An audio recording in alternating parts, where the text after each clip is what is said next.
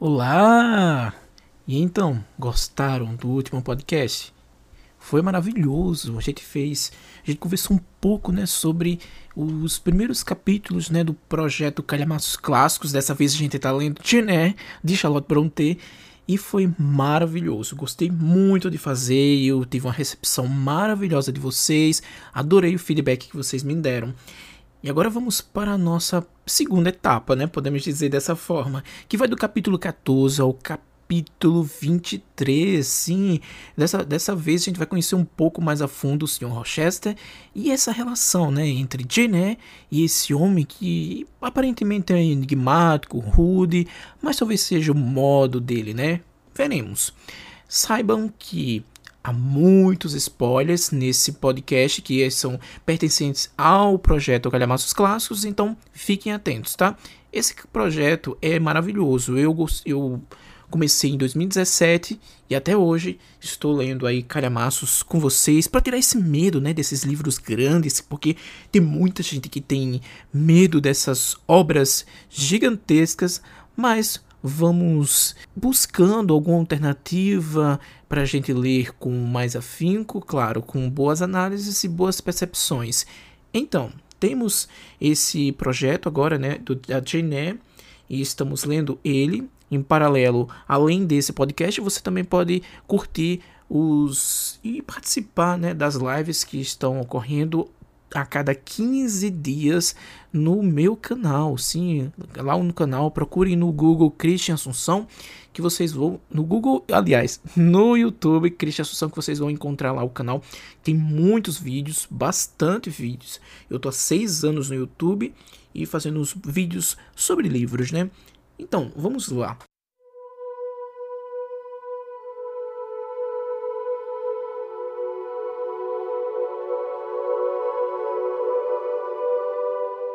É interessante que é, esse, essa, essa meta né, dessa, dessa quinzena foi bem diferente em relação à primeira. A primeira você pôde perceber ali um ar mais introdutório, a gente conheceu um pouco mais da figura da Jeanette. Claro, sabemos que esse é um romance de formação, é um romance, vocês percebam a característica é, do romance de formação.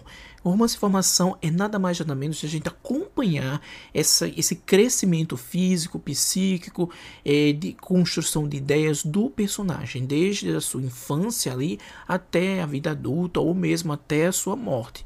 O caso aqui de Gené, a gente conheceu ela desde do seu, do seu do seu nascimento, né, praticamente. Eu sei que ela chegou, a gente só veio é, tomar é, conhecimento da história de Jeanette, sabemos que essa história é uma autobiografia, ela é narrada pela própria personagem, ou seja, é um romance escrito em primeira pessoa. E aqui a gente pode perceber uma coisa bem legal, né? Aqui a gente vai ver claramente que ela começa a contar essa história ali mais ou menos quando ela tem 10 anos. Claro que ela faz meio que uns flashbacks, né? Volta um pouco para o passado, ali quando bebê, conta um pouco da história dos pais, antes mesmo dela nascer, até o período onde os pais morreram, né? Que a gente sabe a forma em que eles morreram através de uma doença, enfim, todo aquele contexto. Aí vocês podem ouvir o podcast passado e desses primeiros capítulos para entender um pouco. Agora vamos debruçar nesses capítulos, né, do 14 ao 23.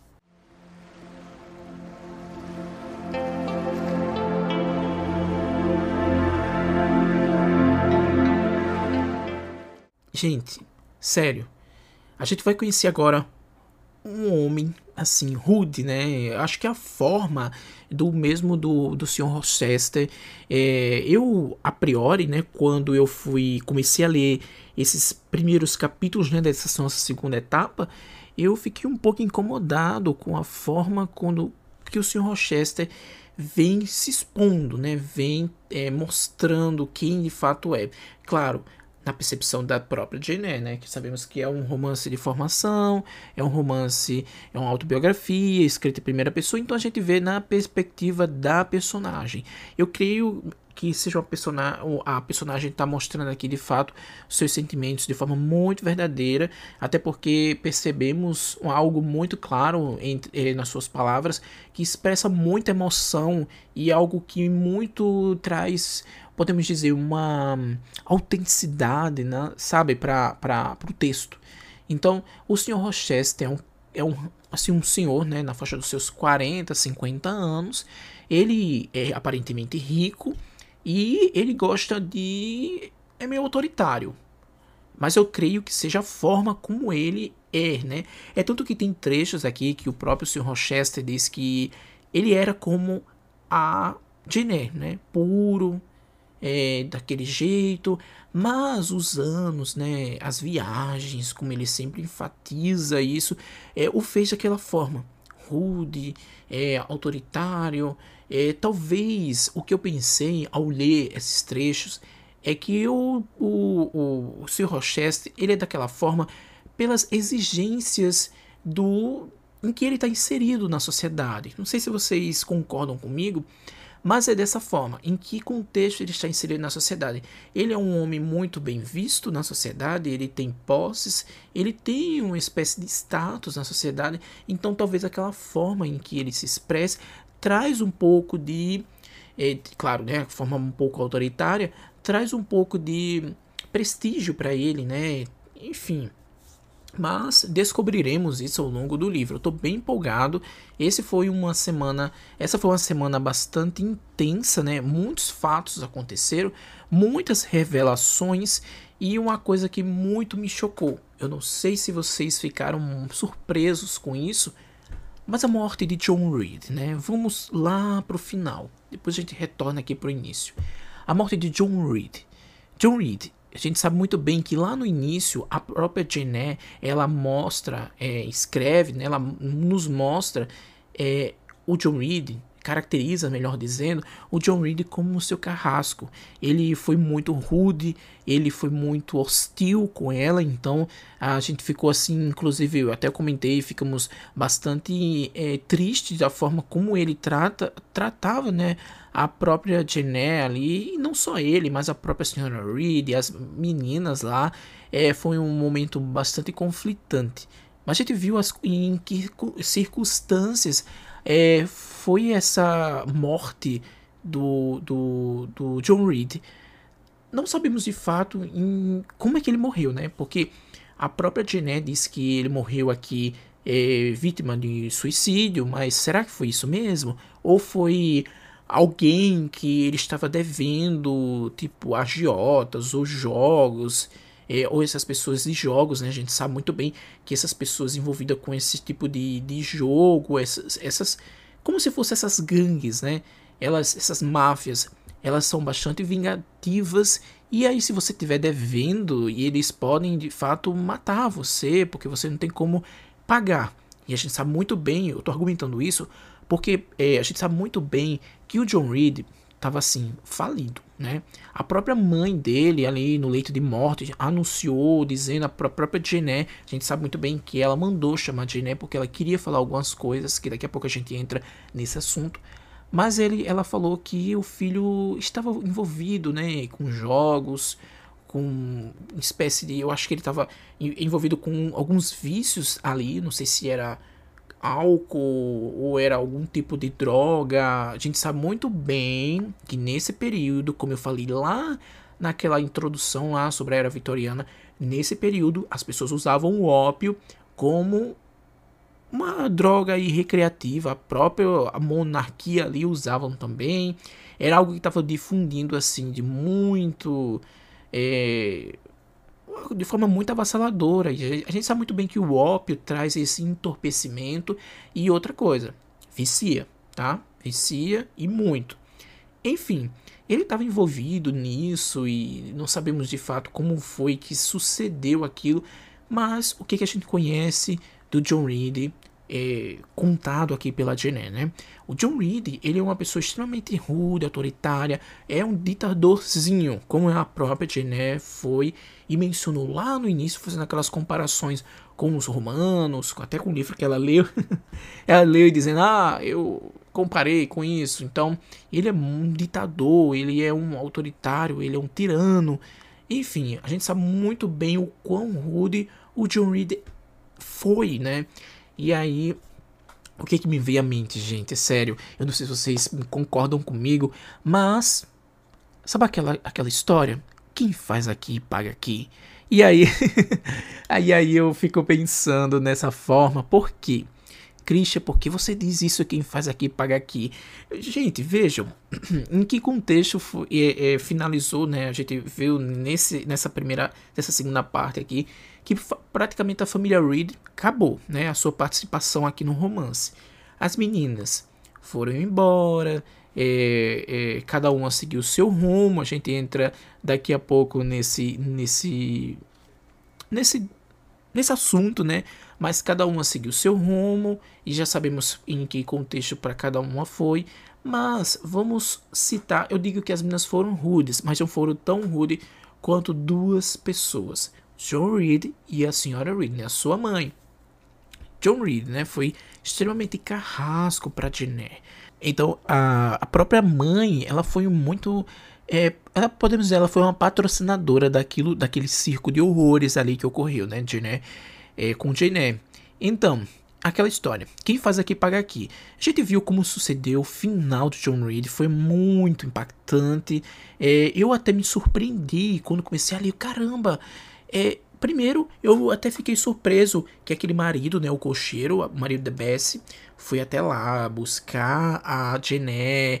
E aí ela, inclusive, ela se surpreendeu, ficou, cara, o que, que você tá fazendo aqui e tal? Eu sei quem é você e tal. Mas é, quando ele contou tudo aquilo, disse: caramba, o Reed morreu. Sabe, eu pensava que ele ia ter um destino diferente, mas ele foi arruinado pelo vício do jogo e essas outras substâncias, enfim.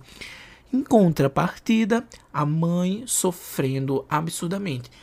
Claro, além de todo o contexto de, da de sofrer com o filho, sofrer com as filhas, né, que também não tiveram um destino tão bons, mas ela, ela, a mãe estava insatisfeita porque ela queria que o, os filhos fossem é, bem vistos na sociedade. Ela também, muito orgulhosa, né, a senhora Reed, estava perdendo posses, né, estava praticamente falida e ela tinha muito medo da pobreza. Isso afetou, teve uns ataques ali, né, então foi bem complicado para ela e ela ficou muito frágil. E com isso, ela vendo ali que estava, é, podemos dizer, prestes né, a, a morrer, e ela pediu para chamar a Jené. E isso me impactou muito, gente. Eu não esperava essa parte dela ter que chamar a Jené, né? Inclusive, tem uns contextos ali que ela meio que enfim, né? Ela não queria se humilhar, já iminente a, a, morrer, mas ela não queria se humilhar. Foi bem tenso aquilo tudo, porque eu, eu disse: caramba, é, como pode acontecer tudo aquilo assim, de uma forma é, tão estranha, né? E, e avassaladora. Gente, e a própria tudo que ela fez, né, para Diné, em todo esse contexto, é, foi muito marcante. Esses, essa, essas, essas passagens aqui nessa, nessa nossa segunda etapa. E aí eu vou ler aqui alguns trechos que eu fiquei bem impressionado, porque eu fiquei pensando, caramba, é por que diabos a senhora Reed queria falar com a Diné se ela expulsou a menina, não queria saber da menina, enfim, né? veremos aqui alguns trechos que eu vou é, ouçam, né? Alguns trechos aqui que eu vou ler para vocês em que traz todo esse contexto, né? Diz assim, ó. Bem, por duas vezes eu lhe fiz um mal de que agora me arrependo. Vocês vejam, né? Agora, né? É, próximo à morte, ela se arrepende sim do que ela fez, ela reconhece o erro, ela reconhece as maldades que ela fez para Jené.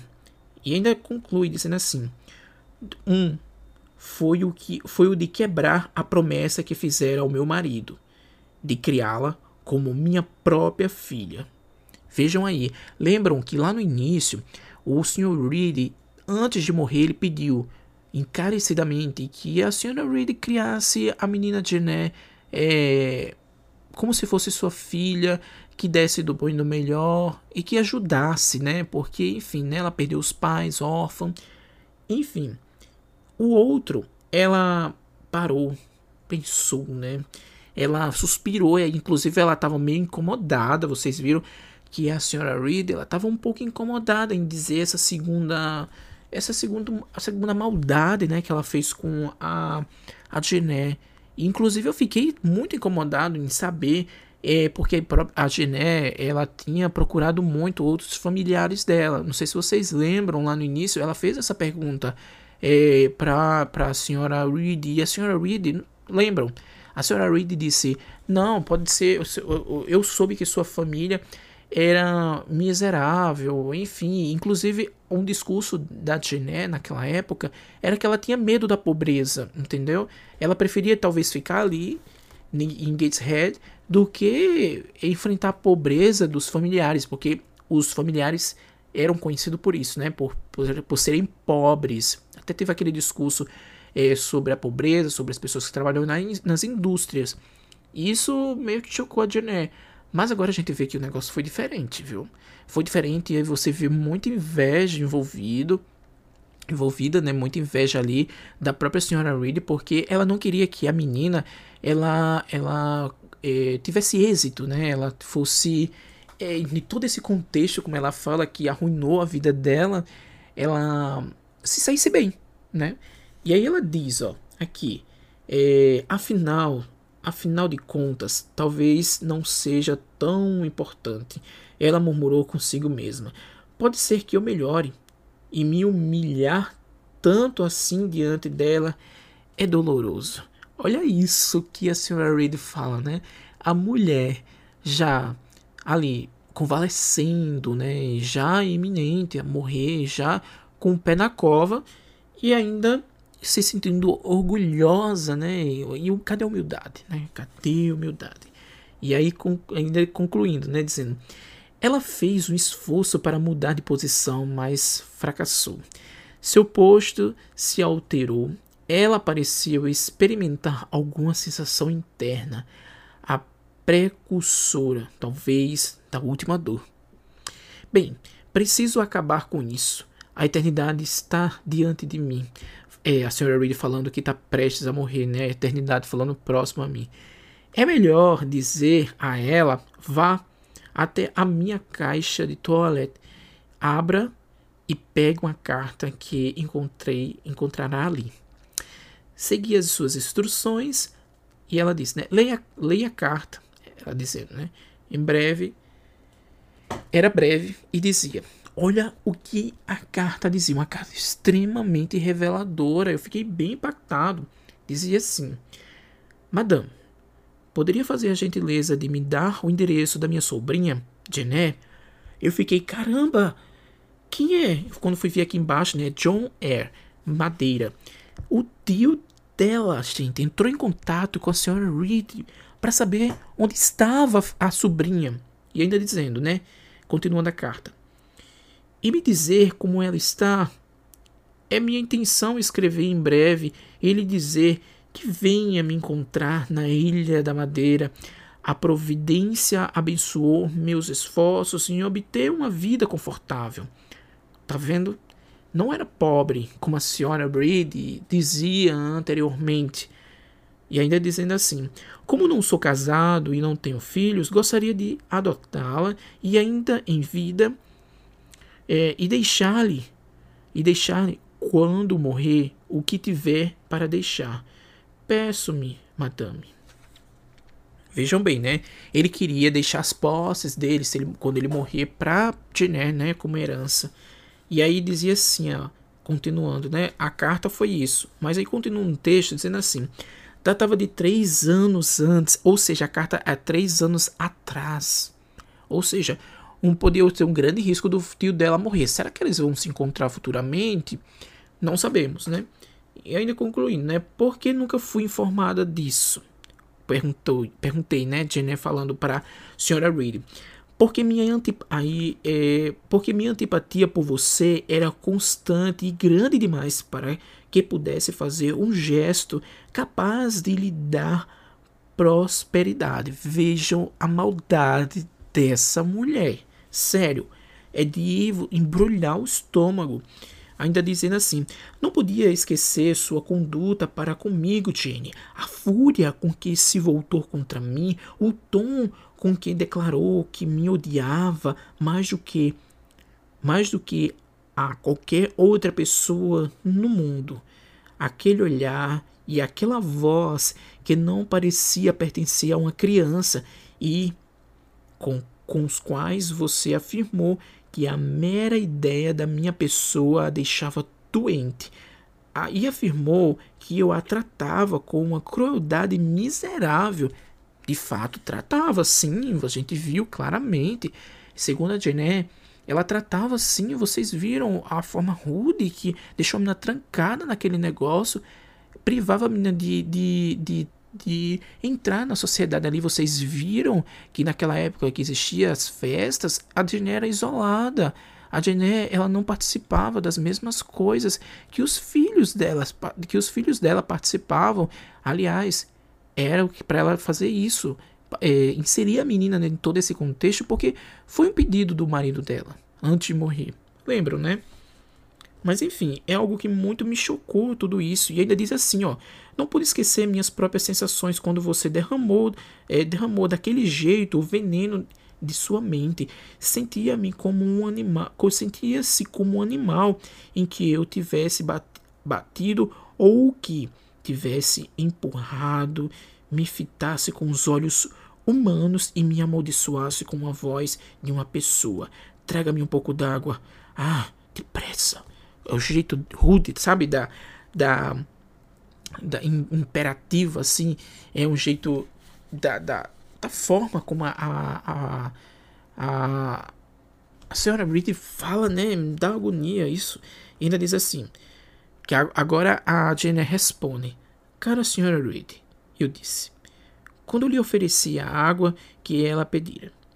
Não pense mais nisso, deixe que se vá da sua mente. Desculpe-me por minhas palavras arrebatadas. Eu era uma criança. Oito, nove anos se passaram desde aquele dia. Ou seja, vocês viram aqui por esse trecho que a própria Jeanette não tem mais aquele rancor, né, de antes como como tinha quando era criança. Já dissipou esse ódio que tinha e ela a, a própria senhora Reed ainda tem esse ódio marcado, né, em si é, é complicado, muito complicado você ver tudo isso. É como se fosse agora uma lavagem de roupa né, delas duas. Eu achei bem interessante esses diálogos. Mas tem um trecho aqui mais adiante, muito interessante, que eu preciso ler para vocês para contextualizar e finalizar essa ideia, né? E diz assim: Confesso que não pude esquecer nada disso e me vinguei. Sr. Reed falando, né? Pois não podia tolerar a ideia de que você, adotada por seu tio, e passasse a viver com sossego e conforto. Escrevi para ele, pedi perdão por desapontá-lo, mas Jane estava morta, morrera de febre tifoide em Lowood. Lembra, né, que teve aquele surto lá? Então a Sarah Reed foi e falou para para o tio dela que ela tinha morrido durante aquele, aquele surto lá em Lowood. Agora, faça o que quiser. Escreva e desminta o que eu disse. Exponha minha mentira quando eu tiver vontade. Você nasceu, acredito, para ser para ser o meu tormento. Minha última hora é torturada pela lembrança de um ato que, se não fosse por você, eu jamais teria sido tentada a cometer. Que rude essa mulher, né? Enfim, vamos lá. Se a senhora pudesse ser persuadida a não pensar mais nisso, tia, e olha para mim com gente e olhar para mim com gentileza e perdão.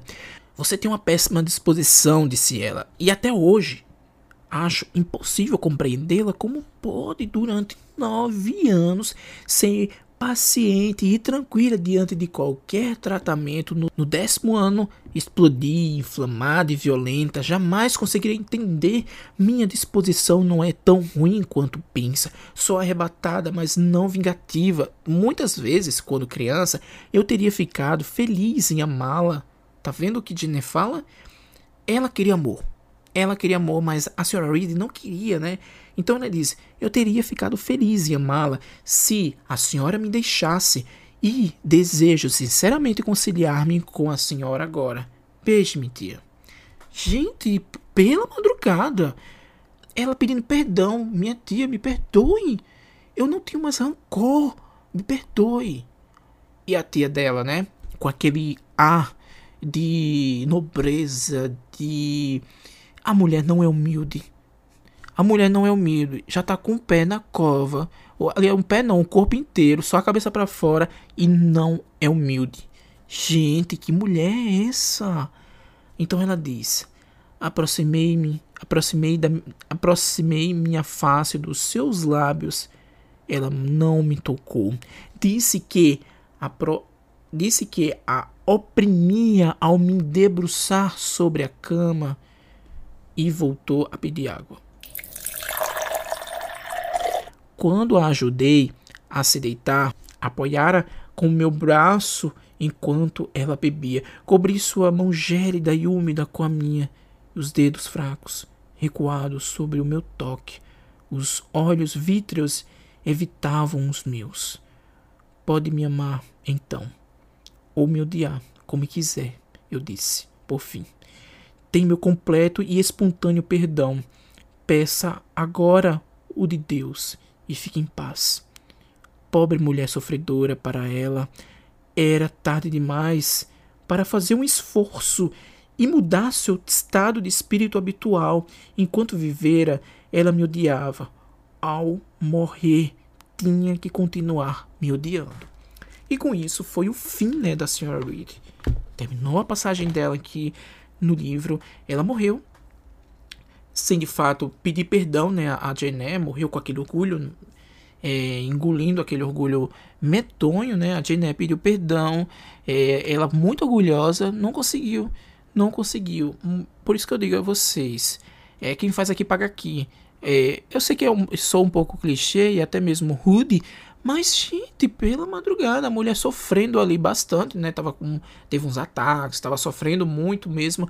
E não foi a morte é, rápida, mas foi uma morte lenta e muito sofredora. E a mesma coisa ali foi o John Reed. Ele sofreu muito, ele perdeu tudo. Ele foi talvez hum, é, assassinado por algo, alguém, ou mesmo é, talvez tenha sido mesmo cometeu suicídio.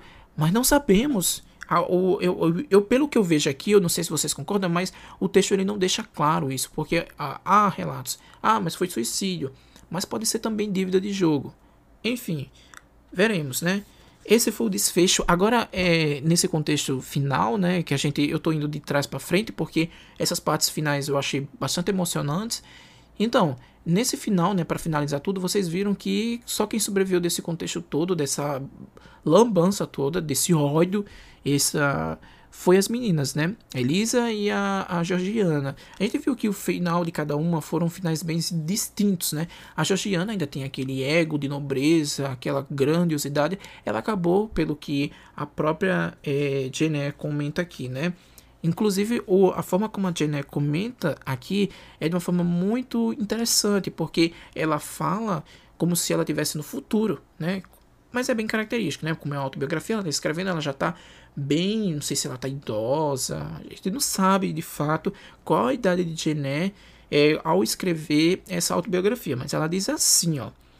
Como não terei a oportunidade, como não terei a oportunidade de mencionar ou a ela ou a irmã novamente, relato aqui que Georgiana conseguiu um bom casamento com um homem rico e decrépito da alta sociedade e que Elisa, de fato, se ordenou e hoje é a madre superiora do convento onde passou o período do seu noviciado e a qual doou sua fortuna.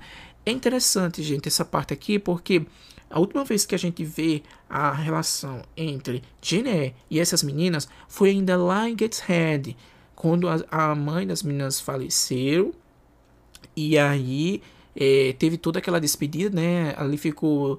Ainda a Jane estava ali antes de ir para Torfield, né? Lá para onde o, ela trabalhava com, o, na casa do seu Rochester. Antes dela ir, dela voltar, né? Ela regressar ela teve ali ainda algumas convívio né, com as meninas, que as meninas estavam se organizando. Primeiro, a Georgiana foi embora. Ela, a Georgiana foi morar com o tio, né? Acho que foi em Londres, na capital, coisa do tipo. Então a Georgiana ela foi morar com o tio. E aí, é, e depois encontrou, depois teve esse casamento, né? Isso a, a Jenny já fala mais, já fala numa perspectiva já no futuro. E a Elisa, ela tinha um desejo, a Elisa era bem diferente. Vocês viram, né? Ah, o comportamento dessa menina era um comportamento bem mais recluso. E assim, uma coisa bem interessante. Eu contei, eu, uma coisa bem interessante, as características delas, né? Vocês viram. A Georgiana, né? Ela é uma pessoa extremamente é, com ar de nobreza, muito ligada a questões materiais em contrapartida, você vê o oposto né, da Georgiana, Elisa, que quer se dedicar a essa vida é, de cristã, né, ali indo para é, se transformando em uma madre superiora, renegando toda a sua fortuna, como a própria Jenner coloca aqui, ou seja, ela desprendida totalmente de si, dessa parte material, dessa parte espírito monarca, né, que eles tinham. E achei interessante. Inclusive, a própria Jenner coloca aqui no final o seguinte, ó. Pensei no dia do funeral, no caixão, no carro fúnebre, na trilha negra de arrendatários e criados. Pequeno era o número de parentes. No jazido aberto, na igreja silenciosa, no serviço solene, então pensei em Elisa e Georgiana, aquela contando, né? Eu e uma, eu imaginava o centro das atenções de um salão de baile, que é o caso da Georgiana. A outra, a prisioneira de uma cela de convento. Demorei-me analisando suas peculiaridades individuais, de personalidade e de caráter. Veja o que eu comentei né, anteriormente são pessoas extremamente distintas, é como se fosse o oposto um do outro. De um lado, você é ligado a bens materiais, do outro, você já é renegado, já você não quer isso, você não liga mais para isso, é, é, é só vida espiritual. Esse foi o fim das meninas. Eu achei muito formidável e esse desfecho, eu gostei desse desfecho. Eu não sei se vocês concordam, mas é interessante é interessante, a gente pode comentar isso um pouco nas lives, né? Mas é interessante esse desfecho que, que a, a Charlotte Brontë deu para cada uma. Eu achei muito essencial ela dar um desfecho é, para essas meninas de uma forma diferente, né? Porque elas, o que, que eu penso? Elas são, acho que o próprio John Reed também, eles são frutos da criação da malcriação né, da senhora Reed. Enfim, é o que eu penso e eu não sei se vocês concordam comigo, mas a gente pode discutir isso na live, vai ser bem interessante. Agora voltando pro início, é, depois de a gente terminar todo esse final, vocês viram que eu fui de trás para frente, eu gosto dessas coisas.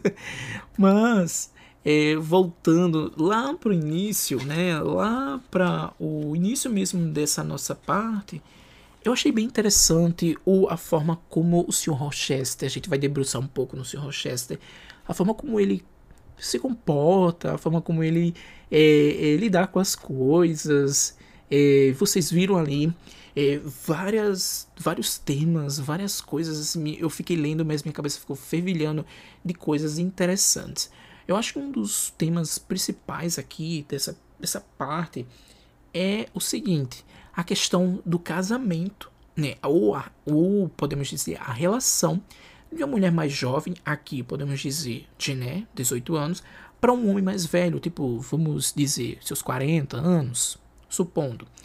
É, para aquela sociedade conservadora da época, que a gente sabe muito bem como era, É, se você não sabe, volta lá no primeiro episódio do podcast é, desse, desse projeto Calhamaços Clássicos para vocês ouvirem um pouco do contexto que era inserido a era vitoriana. Então, como a gente sabe como era o, todo esse contexto da era vitoriana, o conservadorismo, todas essas nuances, né? É, sabemos muito bem que era feio, né? Era meio estranho, podemos dizer assim, uma mulher jovem casar com um homem velho, né? Velho porque eu tô dizendo dessa forma, gente, porque veja bem, ah, para nós 40 anos, 50 anos não é velho, mas veja bem, qual a expectativa de vida daquela época. Entendeu? Nós, hoje, no século XXI, temos a expectativa de vida, sobretudo acho que no Brasil, a expectativa de vida é 80 anos, a média, né? É, eu não sei se na, na Europa como era a expectativa de vida, como é a expectativa de vida atualmente. Mas, é, veja bem, um homem de 40 anos era um, considerado um homem velho porque a expectativa de vida não era como hoje, eu não sei, vamos supor. A expectativa de vida naquela época seja os seus 60 anos. Então, quem está nos seus 40 anos já tem aí uma certa idade né, equivalente.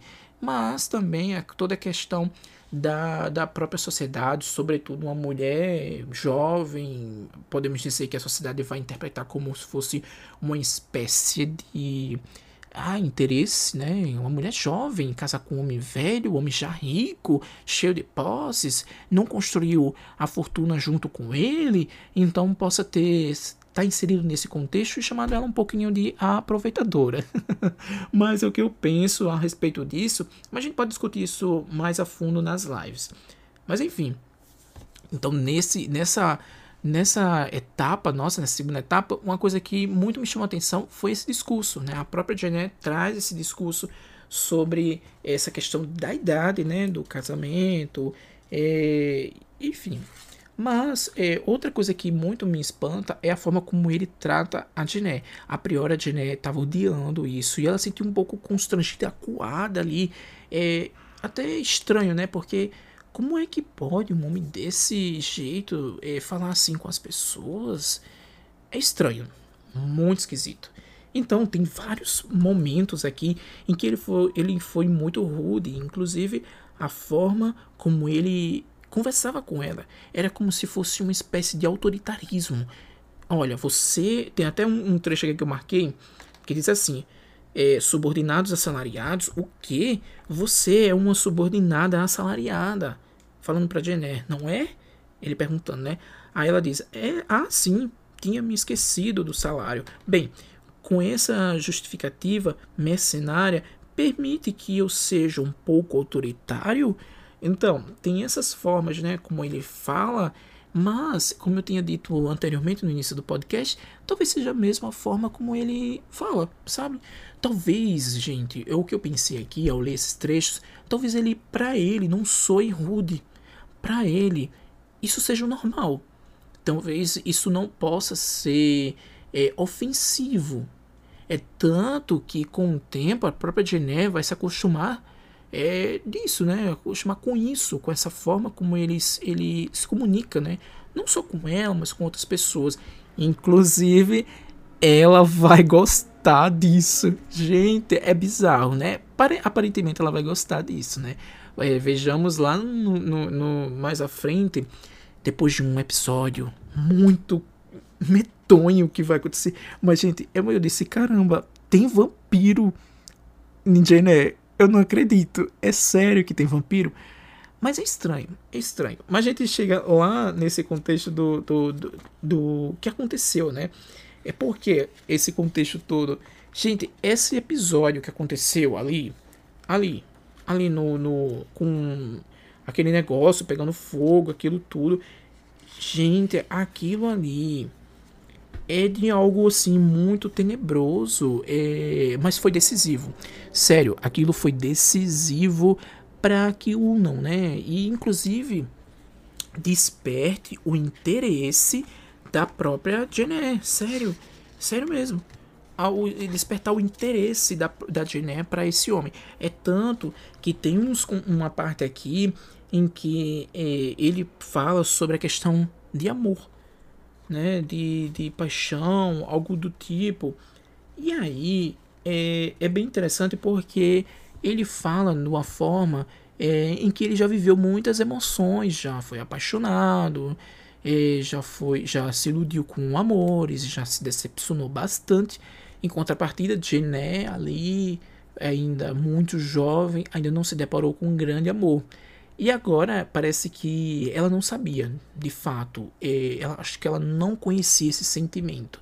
Porque ela nunca teve amor na vida, nunca recebeu amor. Acho que o único afeto que ela teve de, de amor mais próximo que recebeu foi da Bessie, né? Aquela, aquela menina ali que, cuidava de, de Jené. E agora ela vai despertar um pouco de interesse, talvez ela vai sentir pela primeira vez amor. Mas é interessante a forma como ela sente, né? Porque é uma forma muito peculiar. É, ele não vai chegando para ela, o Sr. Rochester, de uma forma muito carinhosa, apaixonada. Ele é extremamente rude, mas ela se apaixona. A gente vê ali que há uma espécie de paixão é, por aquelas situações, né? Mas enfim, a gente, eu vou comentar um pouco sobre isso. Aí sobre a questão, né, que eu tinha dito que o, o Sr. Rochester era só mesmo o jeito dele falar, não era a forma rude dele, e talvez ele é, atuasse ali como normalidade para ele, talvez aquilo seja normal. E aí ele diz assim, ó, não pense que sou, aliás, ele diz assim, ó, não sou um homem mau, não pense que sou nem atribuo a mim fama particular nesse sentido. Porém, e como acredito piamente, devido, devido mais às circunstâncias do que a minha inclinação natural, tá vendo? Ó? Essa naturalidade, talvez ele, aquilo seja o natural dele. Sou um pecador banal e vulgar, exaurido por todas as pobres e mesquinhas dissipações e a que os ricos inúteis tentam submeter a vida. Lembram que eu falei? Talvez essa forma como ele se comporta seja de duas formas: a forma natural dele, né? E a forma como ele tem que se expor para a sociedade. Ele é um homem rico, ele é muito é, requisitado, ele é muito bem é, é, visto na sociedade ali, mas talvez ele use essa armadura é, para se impor um pouco de autoridade, né?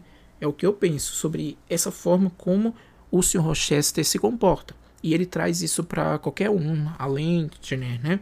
E ainda diz, ó. Admira que eu lhe confesse isso. tá vendo como ele é? Ele é tão rude, né? O jeito dele, meio machão, podemos até dizer assim, meio. É, enfim, autoritário, que ele fica um pouco assim, admirado por estar tá, é, comentando essas coisas para para Tiné. E não só agora. Outras situações que a gente vê ao longo desse dessa nossa parte aqui, né, do capítulo 14 ao 23, a gente vê inúmeras partes que ele diz: "Me admiro que eu conte isso para você, você, logo você". Entendeu? Então é muito peculiar tudo isso. Eu acho bem interessante é, ele se abrindo para ela. Há um interesse, sim, eu vejo o interesse claramente dele para Jenner. Então, vamos lá. Saiba que no seu discurso de sua vida futura vai com frequência descobrir-se eleita, confidente, involuntária dos segredos de um dos segredos de seus conhecidos. As pessoas vão descobrir instintivamente, como eu descobri, que não é o seu forte falar de si mesma, mas ouvir enquanto os outros falam.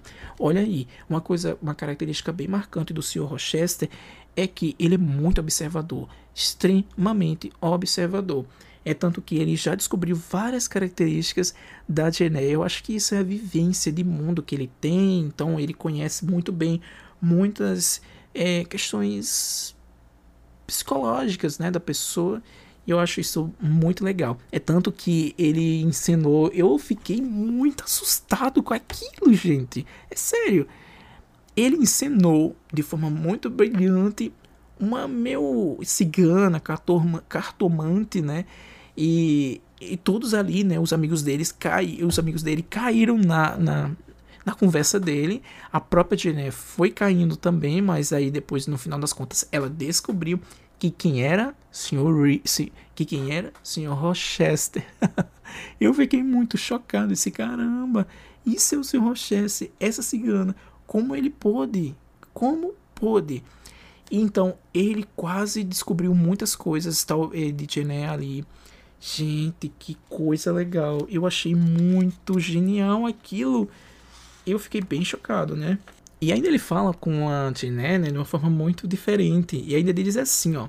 Está com medo de mim porque falo como uma esfinge. Porque assim, o jeito que ele fala é de uma forma muito rebuscada. Pra Jeanette é muito estranho, porque ela nunca lidou com pessoas assim, né? Ela nunca é, teve contato com pessoas desse tipo. Então achei muito legal é, essa descoberta dela e é uma forma que ele fala como se fosse enigmas, né? Como se fosse metáforas, charada. É tanto que tem uma aqui, gente, que eu vou ler para vocês que eu achei muito formidável, é sério. Vou ler para vocês daqui a pouco. E ainda diz assim, ó: Está com medo? Sua autoestima tem pavor de cometer uma tolice. é muito legal essas partes da, da essa questão da vida, né? É muito interessante dele.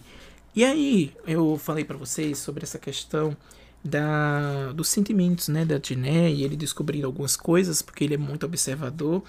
E aí ele diz assim, ó, eu vou até ler para vocês. E a forma como ele fala realmente é bem de charada mesmo, é bem metafórica e tem alguns pontos aqui que vocês vão ver claramente isso. Ele diz para Diné dessa forma: Nunca sentiu ciúmes Suponho, senhora Air. Claro que não. Desnecessário perguntar porque nunca sentiu amor. Ainda há de experimentar os dois sentimentos: ciúmes e amor.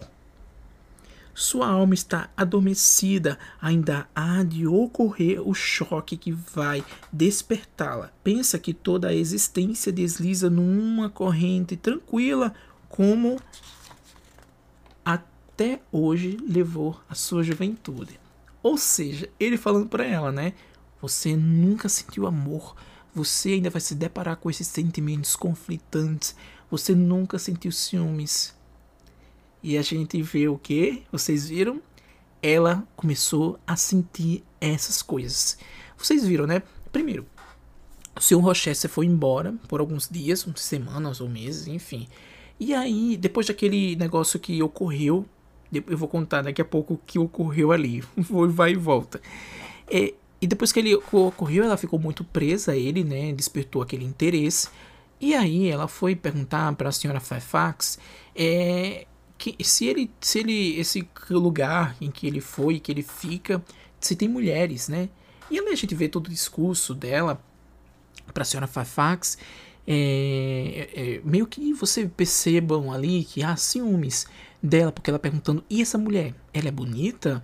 Como ela é? É tanto que depois dessa conversa toda, ela treme, né, na, na, na ali, acho que é o ciúme já, né, dentro dela, e ali é muito legal, porque você vê o despertar dessas emoções é, diferentes, né, que a, a Jenny ainda não sentia, e aí ela volta né, para o seu quarto, pega os seus giz lá e começa a desenhar basicamente as características dessa mulher em que a senhora Fairfax foi dizendo as características.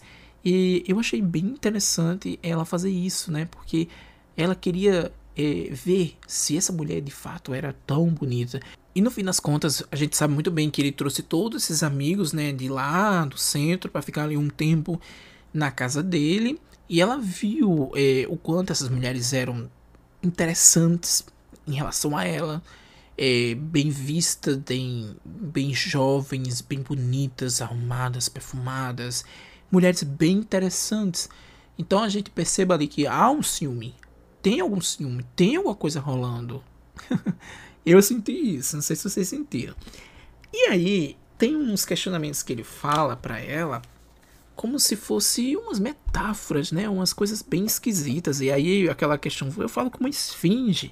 E ele diz assim, ó, flutuando. Eu achei lindo. É lindo, lindo essas partes aqui. Eu até desse eu quero emoldurar isso. Achei muito bacana. Diz aqui, o, o Sr. Rochester. Eu tô gostando do Sr. Rochester. eu tô gostando do jeito que ele tá falando, gente. Eu gosto do jeito que ele se comporta ali, apesar da sua é, é, forma rude ali, mas acho que é o jeito dele mesmo. Mas eu tô achando um personagem extremamente interessante. E aí diz aqui, ó. Flutuando de olhos fechados e ouvidos tapados, não vê os rochedos surgindo não muito longe na margem, nem ouve as ondas quebrando ali, mas eu lhe digo, e tome nota das minhas palavras.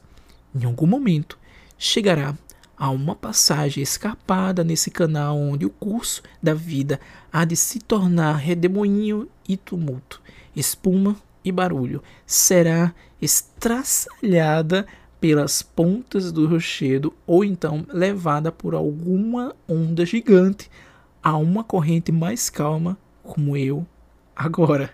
Olha isso, gente. É muito enigmático esse homem. Eu gostei muito dessa forma como ele trata né, as palavras.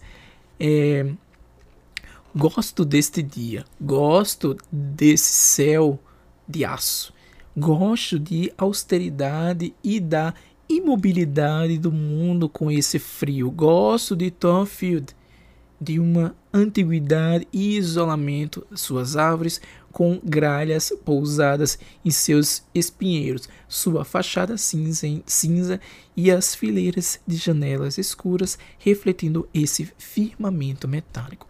E contudo, por quanto tempo abom abononei, abominei a mera ideia deste lugar, evitando-o como se estivesse contaminado pela peste, como ainda abomino.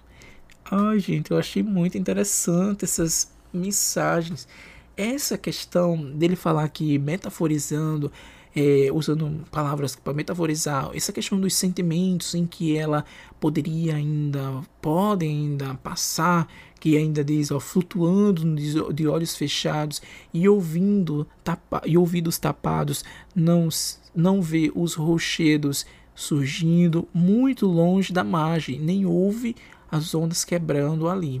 Mas eu lhe digo e tome nota das minhas palavras.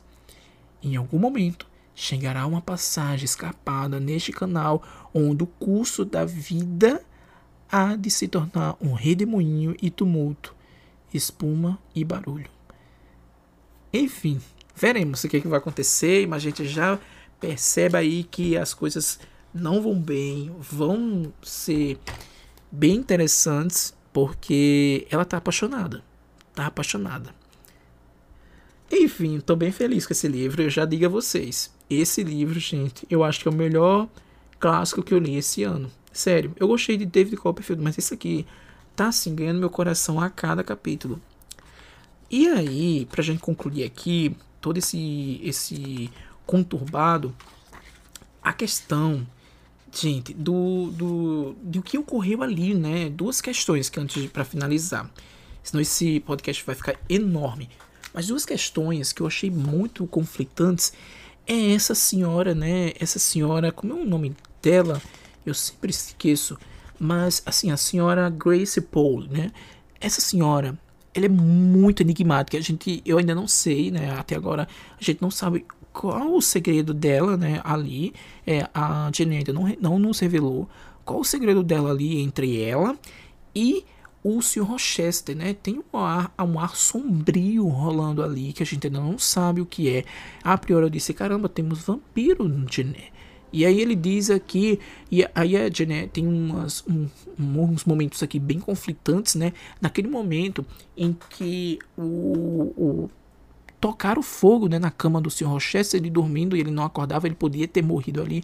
A Jeanette salva. Depois, essa mulher, Grace Polly, ela vai atacar um, uma espécie de, de amigo do Sr. Rochester, né, um, um, jamaicano.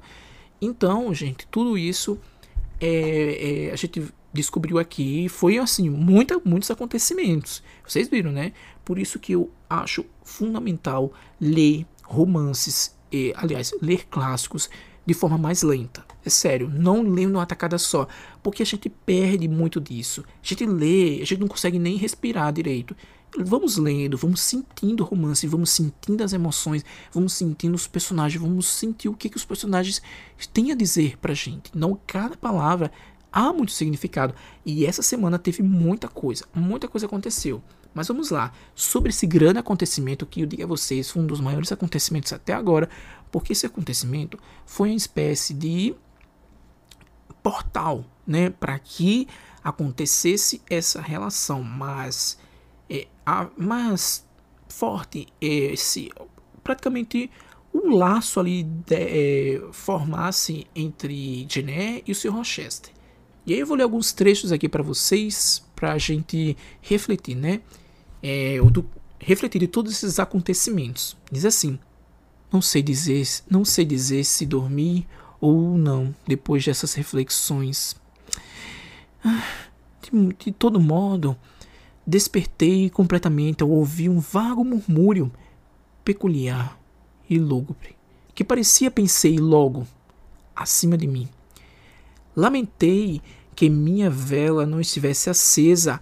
A noite estava terrivelmente escura e meu estado de espírito sombrio sentei-me na cama, pondo-me a escutar. O ruído parou. Tentei voltar a dormir, mas meu coração batia com ansiedade, minhas tra minha tranquilidade se fora. O relógio lá embaixo no vestíbulo soou duas horas. Nesse instante, pareceu que algo tocava a porta do meu quarto. Socorro. Foi como se os dedos tivessem roçado os painéis ao tatear meu caminho pelo corredor escuro lá fora. Perguntei: Quem está aí? Quem está aí? Não houve resposta. Gelei de medo. De imediato lembrei que poderia ser Pilot. Quando a porta da cozinha, por acaso, ficava aberta, ele, com frequência, subia até a porta do quarto do Sr. Rochester.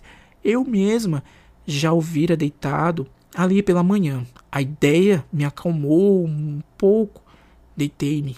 O silêncio recompôs meus nervos e com a quietude absoluta reinasse agora em toda a casa. Comecei a sentir sono regressar, o sono regressar.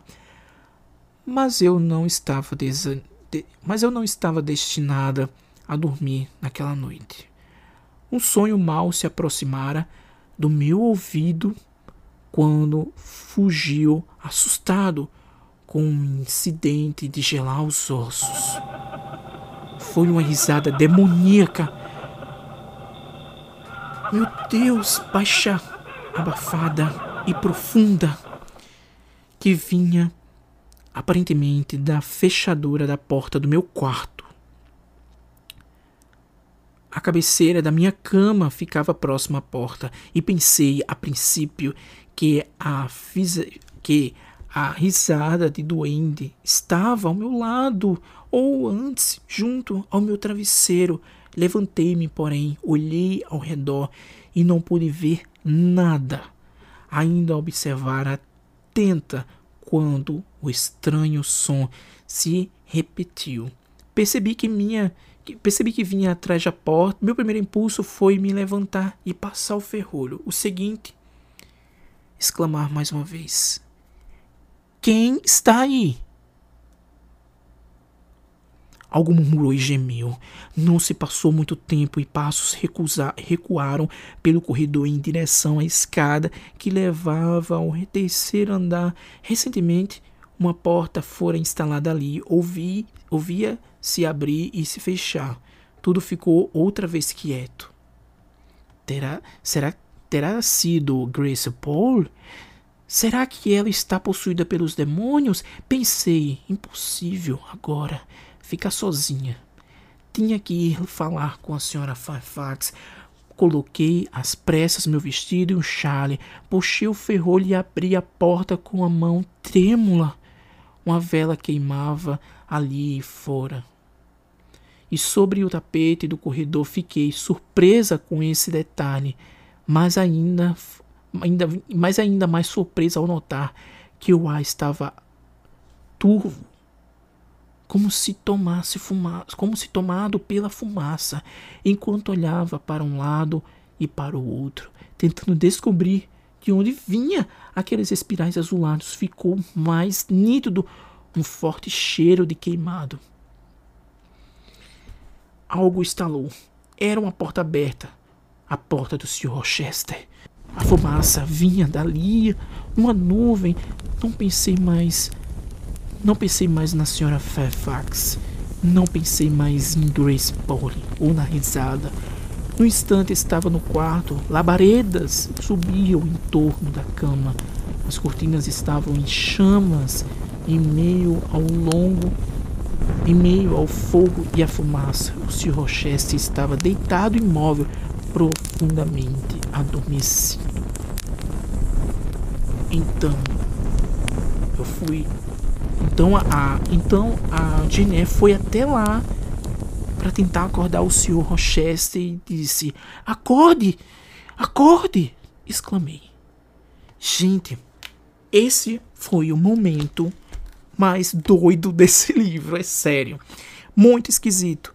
Muito esquisito, gente. Essa mulher, Grace Paul, é meio louca. A gente não sabe o que diabos ela foi fazer ali, né? Se ela tocou fogo, enfim. Depois teve esses burburinhos todos. Um ponto que a gente não pode esquecer é que esse evento ele foi crucial para que a Jenner ela fosse é, despertar seu interesse pelo Sr. Rochester. Antes ela achava que ele era rude e tal, mas depois isso abrandou. É tanto que tem um momento em que ela diz: Ah, a gente acaba esquecendo, né? É, os defeitos. Sabe aquela história? Eu lembrei agora. Quando a gente está apaixonado por alguém, a gente não vê defeito nenhum, só vê coisas maravilhosas. Então, eu creio que seja isso que a Janet está sentindo. Ela está apaixonada, ela não vê defeito nenhum. Sabe aqueles defeitos que ela achava antes que o Sr. Rochester tinha? Sim, tipo rude, essas coisas. Ela não pensava mais nem isso. Só quero ver o que, que vai acontecer.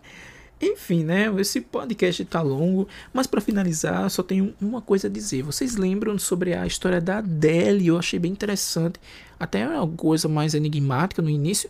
Eu queria saber de fato como sucedeu aquela história.